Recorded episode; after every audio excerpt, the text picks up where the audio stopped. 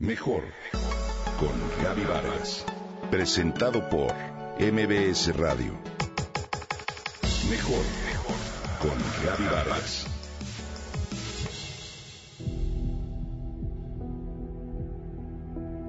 ¿Sabes qué hacer en caso de huracán?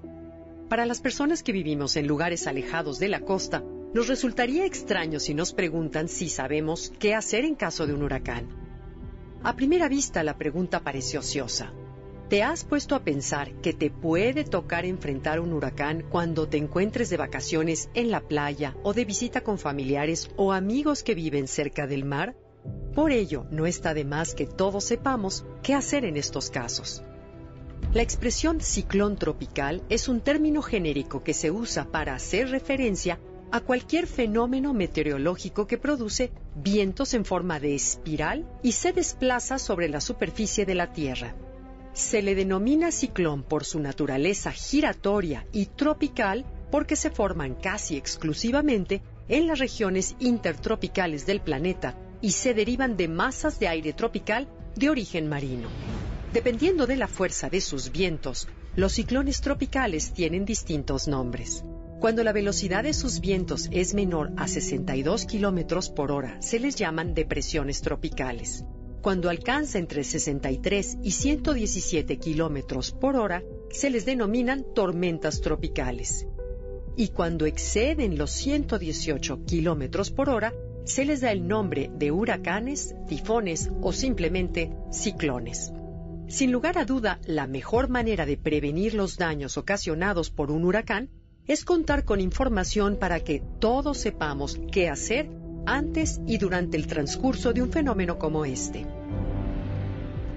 El primer punto relevante es tener un pronóstico exacto que dé a la población el tiempo suficiente para resguardarse o salir del área de influencia del huracán. Afortunadamente en México contamos con el apoyo del Servicio Meteorológico y con otras instituciones internacionales que nos proporcionan de manera oportuna estos pronósticos. Con respecto a las medidas que debemos tomar en caso de huracán, aquí te refiero a las más importantes. Antes de que se presente el fenómeno, infórmate con las autoridades locales del plan de preparación para huracanes de la comunidad en la que te encuentres.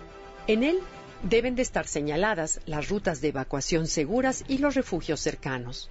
Si lo más conveniente para ti y para tu familia fuera, evacuar, familiarízate con las rutas seguras tierra adentro y ten siempre un auto en buenas condiciones y suficiente combustible para una salida oportuna. Por el contrario, si deciden resguardarse en casa, tengan a la mano suministros suficientes que incluyan, por ejemplo, un radio portátil, linterna con pilas, alimentos no perecederos y agua, botiquín, medicamentos esenciales, ropa, zapatos y dinero en efectivo. Por otro lado, conviene tener los documentos personales como actas de nacimiento, pasaporte, en fin, asegurados dentro de una bolsa de plástico para evitar que se humedezcan. Protege las ventanas y desconecta el suministro de gas y electricidad. Asegúrate que todos los miembros de la familia, en especial los niños, sepan qué hacer ante el huracán y cómo llamar a los números de emergencia. Elaboren un plan para estar en comunicación en caso de que la familia se separe durante un desastre. Pueden usar el teléfono de algún amigo o pariente como medio de contacto. Aseguren todos los equipos, maquinaria y objetos que puedan ser arrastrados por el viento o el agua. Durante el huracán, manténganse informados, escuchen las noticias en la radio y permanezcan en todo momento en un lugar seguro, incluso durante el ojo del huracán.